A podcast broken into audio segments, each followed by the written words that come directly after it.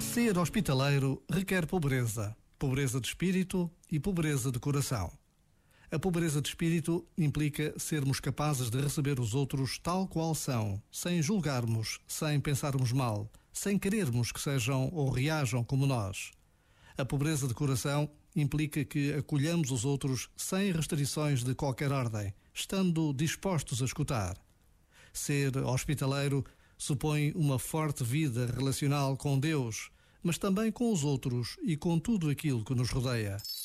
Este momento está disponível em podcast no site e na app.